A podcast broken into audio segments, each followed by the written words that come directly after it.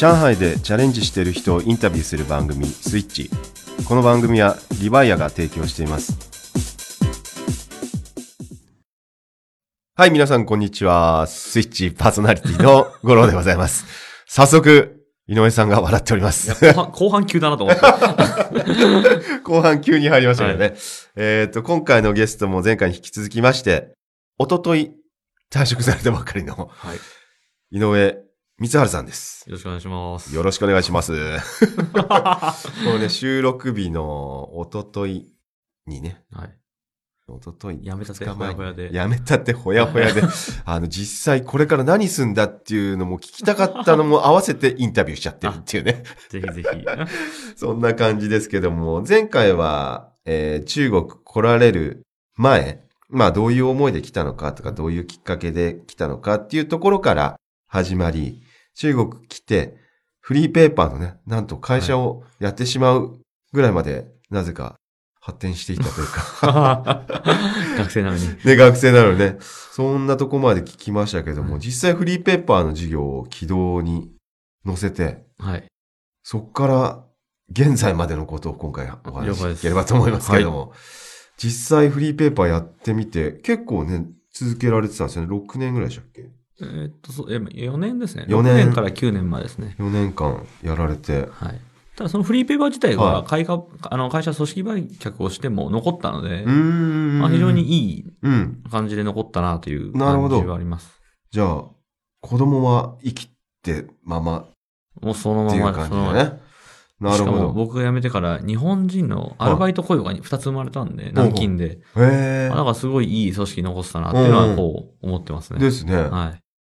じゃあそこを売却した後えーっと、ははに2008年、9年ぐらいからい。うん美容室始めまして、うん。そこもまた。はい会社売って、売る前ですね。はで、美容室を作りましたね。い。なぜまた美容室？いや、超儲かると思ったんですよ。いや、あの、はい。美容室って非常に暴利で、うんうん。あ暴利って言うと失礼だけど、うん。こう、なんていうんですか、中国でも、600元でパーマとか、いわゆる1万2000円、だから1万5000円でパーマとかカラーとかするじゃないですか。高いっすよね。あれの原料って10分の1、60元なんですよ。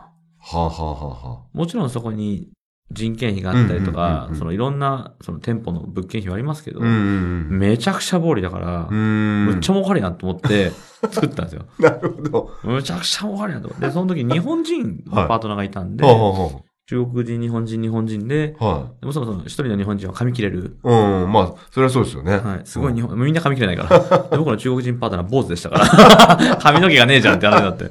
坊主でハゲですね。面白い。で、僕が坊主で、あ なんて3人がっていう。うん、なるほど。ですごい大手化粧品会社はいのお抱えだった方が、へえ。55歳でう、んうん。ね、夢もたれて中国来て、で、そのパ一緒にやって、うーん。やったんですけど、あの、お客さん来なかったんですよね。利益は暴利なんですけど。そもそも。そう、そもそもお客さん来なくて。はいはで、1年間で2人で1000万ぐらい損して、い。ええ。もうダメだろって話になって、従業員には本当ごめんなさいしてう、んうん。日本人のパートナーも開店1ヶ月ぐらいで裏切ってどっか行っちゃって、ええ。裏切ってというかまあ合わなくてというか、はいはいはあのい。そうなんだ。そうですね、一緒に商売やって、信じられるのは中国人、信じられないのは日本人だってのはやっぱこう、今でも思ってますけど。あの、結局の最終的にはですよ。はいはやっぱこう中国人の方は死ぬまで助けてくれるなっていうい。う。ーん。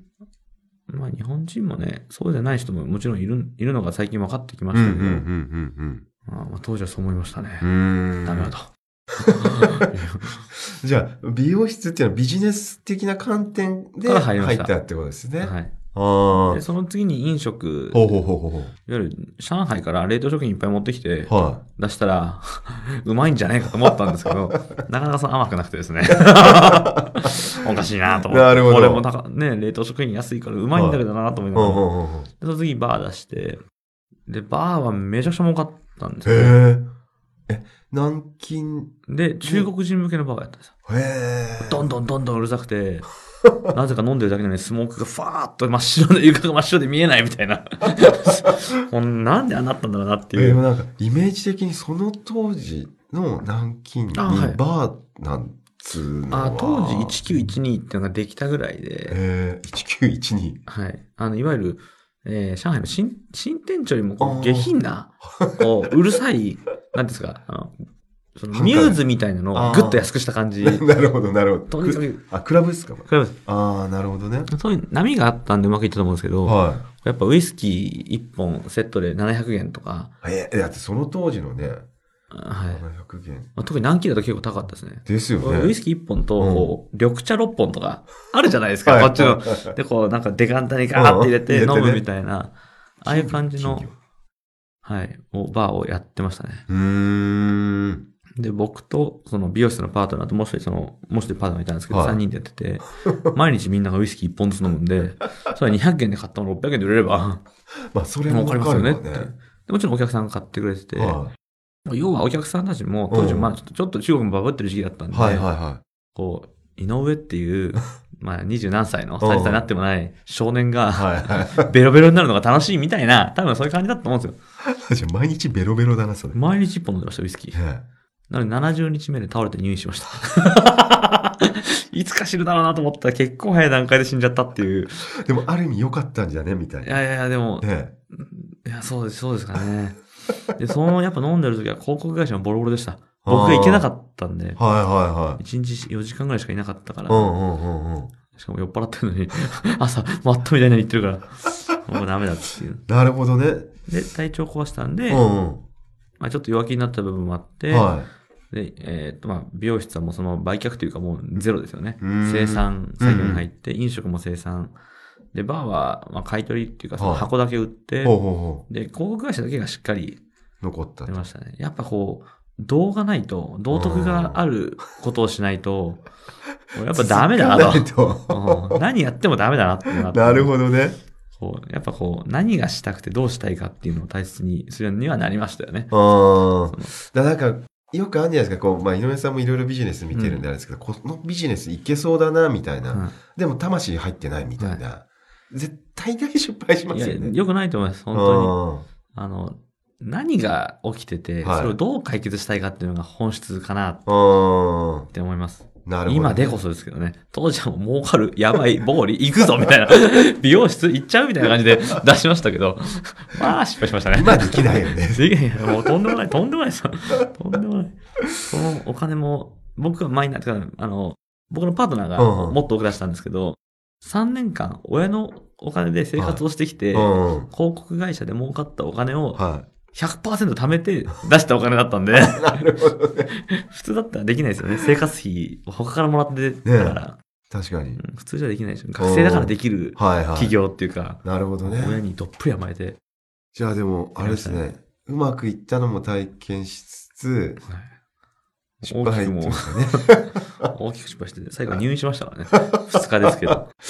そっからどういうふうにこう、変わってったっていうか。ああそれでまあ弱気になって、はまあ、弱気になりながらもい。、弱気な井上さんっていうのも見たことないですけどね。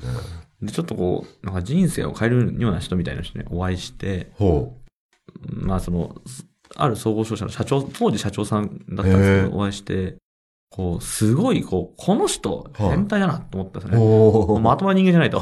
口は悪いし、はでも僕には優しくしてくれて、い。うんうん。で、こう、なんていうんですかね。この人が社長やってる会社に入ってみたいな。と思っ。て、こう、総合商社の業界にすごい興味を持って、はで、体壊した時に、すぐその会社に電話したんですよね。僕入りたいんですけどって言ったら、なんかそういうのやってないって言うんで、人材会社通してって言われて、はい、なるほどで、。人材会社通すと、まあ、いわゆるその応募がなかったはいので、はいはで、こう、うん、まあ、じゃあしょうがないなっていうので、そあの、たまたまあったのが、双日っていう、日照祝いと日弁の、まあ、うんすごい有名い。夢ですよね。だったんですけど、まあ、はい当時僕知らなくて、は知りませんって言ったら人材会社の人にすっげえ怒られて、業界ぐらい勉強してこいとか怒鳴られて、い。あ、ねそういう経緯だったんですね。来ました。へえ、そっからじゃ会社生産をして、あ。は双日っていう会社に入社したのが2009年ですね。い。へえ。なるほどね。食料部隊ですね。うんうんうん。建物面白そうだったんで。うん、確かに。あ、じゃあ今までの、それまでの経験も、あ、でもあんまりあれか。で全然関係ないですよ。関係ないですね。唯一関係あるのは商売を作ったというところが評価してもらえたかなってういー。うんのと、中国長かったんでうん、うんまだ2009年といえどもやっぱ言語の価値が今今よりは後に高かったと思いますうん。ね。はい。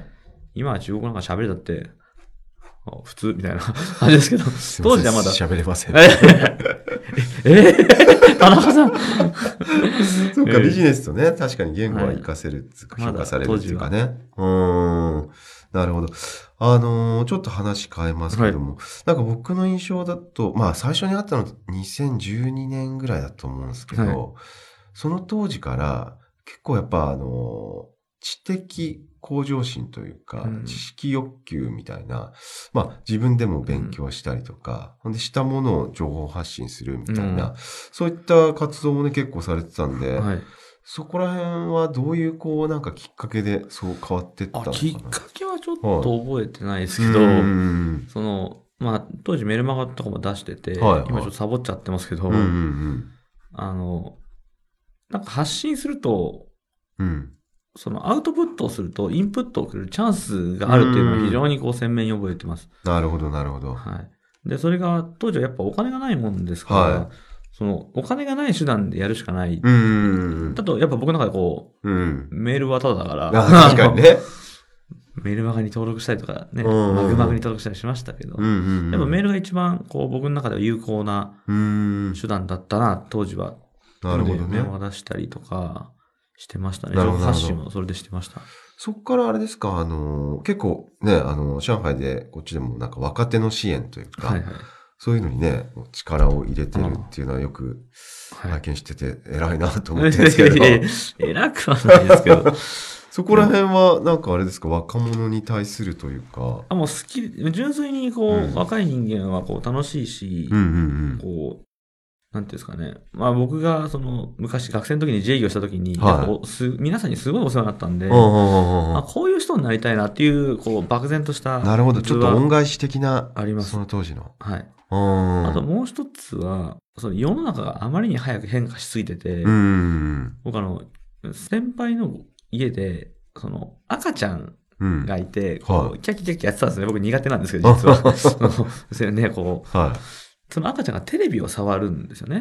テレビを触って、あ、テレビ触っちゃダメよっていう風な僕は認識をしてたんですけうど、ん。その赤ちゃんがテレビをこう触って、すごい不思議そうになぜテレビがスライドしないのかをほこう考えてるんですよね。いるや。これスーパーカルチャーショックで、あの、もう世代どころか、もう、さ20、30歳ぐらい違うカルチャーショックで、あ、こうなんだなっていうほことが、こう僕の中でなんかパンと分かったって言うとあれだけど、う。なるほど。あ、これってもう、うん。あの、接していくしかない彼だと。あだから毎日赤ちゃんと酒飲むわけにいかないので、こうやっぱ楽しく酒飲むには、まあ二十歳ぐらいとかね、20、22ぐらいが。せめてねせめてせめて。あ。ああ。オレンジジュース飲むような年でもなくなっちゃったんで。確かに付き合ってみないと理解できないし、うん。なんでタメ口で話すんだろう、この子、みたいな。はいあるじゃないですか。な、甘えびだな、おいと。ね。かります。で、僕はあんま好きじゃなかったですけど、最近こう、なんでだろうなって興味がいくと。なんかこう、海外生活が長かったとうんかそもそもこう、舐めてるとかう、ん。じゃあ舐められてるなんでだろうとか、はいはいそういうはふうに考えられるように、い。なるほど彼らと。接してるうちになりましたね。なるほどなるほどなるほど。はいやってみないと、本当？わわかんないいと。わかんない、わかんないです。結構なんか活動的にはこうね、若者に勉強の場というか、はい。そんな感じのね、場作りもされてはい。まあ、部屋借りて、うんうん。ね小さな部屋借りて、図書館みたいなのを、ね、男性も来ていただいて、はまあ作りましたね。い。。うん。ただやっぱり、僕もそうでしたけど、うん学生って勉強にあんまり興味がないかもしれない。うん。興味があることに対して、そういう要素を足していく方が、なるほど。あの、有効的なんじゃないかなと思ったんで、そうんの小部屋って言って部屋は、まだ、まだ作ってます。まだあります。まだあります。まだあります。ただ、その、そういったことよりも、そこを、基地としてどうやってはい発信をしていくかっていうふうああ、いいですね。盛り上がってきた。にしていきたいなうってんいうことに切り替えましたね。なるほどですね。で、みんなが集まれる場所って意味で、うんうん。そういう意味でレストランを作りました。うーん。みんなが勉強するためにっていうのはあれだけど、うんうん。こう学生君たちは、そのお店が開いてない時に集まれて。で、その、僕本今100冊ぐらい読むんで、年間。うんそれを置いてあげて、ただで、やっぱこう、お金がない時期でもちゃんと日本語で勉強できるっていう大切だと思うんで、なるほどね。それをね、僕が使い古したもんでよければもういくらでも読んでくれていいよとか、はいはそのいいですね学生団体のミーティングで使ってもらったりだとか。もちろん夜はね、食っていかなきゃいけないんで、お店は。うん。損するわけにいかないんで、いろんな人がこう集まって、うんうんうん。まあ大人同士でまだ勉強できるような、なるほどね。話せるようなうん。お寿司屋、まあお寿司屋さんっていうかバー、バー的な、うんうん要は場所が欲しかったんでレストランを作って、うというふうんん。に今作ってますね。なんか物質みたいですよね。あ、物質にちょっと高いものが売ってる。はい。お店の人がいるって感じかな。そういうの、そういう場所欲しいっすよね。欲しいです。上海は非常にない気がする。はいは上海ってこれだけ日本人いるのに、うん日本人が日本語でい。うん。学生君たちが必死で勉強できるとこってあんまりないうん。かなと思うんですよね。なるほどね。はい。それを作ってあげたいなっていうのはうん。あります。うん。それに紐づけて商売をしていきたいですね。なるほどね。はそれがあれですかね、今後の話にもちょっと繋がってくるというか。はい。で、まあ会社辞めたんで、うん。ご飯食べなきゃいけないんで、ですよね。でもレストラン、レストラン事業今3店舗やってて、まあちょっと縁があって、うんうんあのパートナーとも仲良く、僕ら、僕が後から入った方なんですけど、うん。はい。うんうん。一緒にやって、僕は食品長くやってたうんんで、うん。そっちの強みで、美味しいものを安く。しっかりとした流通を作りながらっていうのが僕の強みで、うん。パートナーはもちろんレストランもやってたんで、うんそのお店の中の運営が強いっていううので、ん。一緒にやって、やってますね。はい。なんかあれですよね、そのレストラン事業というか飲食事業はやっぱあの雇用を生み出すっていうところが非常にいいっていうお話。はいで僕もそこは非常に共感はい。しましたけどね。やっぱこう、うん。会社組織、まあ、僕も大きな会社2社にいましたうけど、ん。インターンってやっぱどうしても邪魔な部分があるんですうん。よね。うんうんというのも、その、お金に困ってない組織だと、うんやっぱこう、従業員の時間の方が大切になっちゃう。はい。なるほど。まあ、それは別に悪くなくて、非常にいいことだと思うんですけど、うんうんただそう、僕がやりたいのってそこじゃなかったんですうん。よね。なるほどね。うんうん学生軍であったりとか、うん僕が経験したような、こう、例えばこう、大学を卒業したばかりで、こっちうん22歳とか3歳ぐらいの子が、うんうん。やっぱこう、ね、就職できる、うん。まあいろんなものありますけど、もう少ないなっていう認識をしてますし、やっぱ即戦力が必要とか、うん。なんかやろうと思ってもビザが取れないとか、はいはい。うん。でそういうんじゃなくて、あとまあ学生君がこう、どうやって大人になっていいか分かんない。どうやって大人になっていいかわからない。あそのどうやってこう 彼氏作るかとか じゃなくて、そういうんじゃなくて、そうじゃなくてねて就活のビハインドがすごいというか、就活の情報があまりにない。でセミナーもないですし、うんでその場所を例えばこうお店に来てもらって、はいはいはこう、なんていうんですか、大人と話す上で、こういった、い。うん。この会社はこういうことこういったことしてるよとか、うんうんうん。その生の声で、うん。こう企業のうん。今何してるかとか、ね、聞いて、どんどん聞いていいよっていう場所に今してあげてて、うん、この人こういうことしてるから、うん。こんなの面白いとか、うん。この人40歳、45歳のおじさんなのに生理用品扱ってるとか、聞いてみる？聞いてみない？どうする？とかって、楽しいじゃないですか。僕なるほどねもこっそり聞いて楽しいみたいな。真面目な話してるわと思って。ああ、なるほど、なるほど。はい話したい大人も意外といますからねい。や、すごい多いと思いああ、なるほどね。ます。はい。そこがちゃんとね、できるようになれば、うんもっと日本にとっていいと思うし、若者にとってもいいなと思ってますねうー。ん。なるほどね。僕も最近ちょっと井上さんとね、お会いする時間がなかったんで、最近どうされてるかなと思ったらの、会社名 ね。ねち。ょっとびっくりしましたけども、あの、今後のね、ちょっとやりたい方向性が結構定まっていらっしゃるなっていう印象と、なんか、ワクワクする感じがはい。しますんで、ぜひこの続きは居酒屋で聞きたいと思いますので、ぜひぜひぜひ。どこ行きます？じゃあ2回にわたりましていろいろお話聞かせていただきましてありがとうございました。はい、ありがとうございます。この番組はリバイアがお送りいたしました。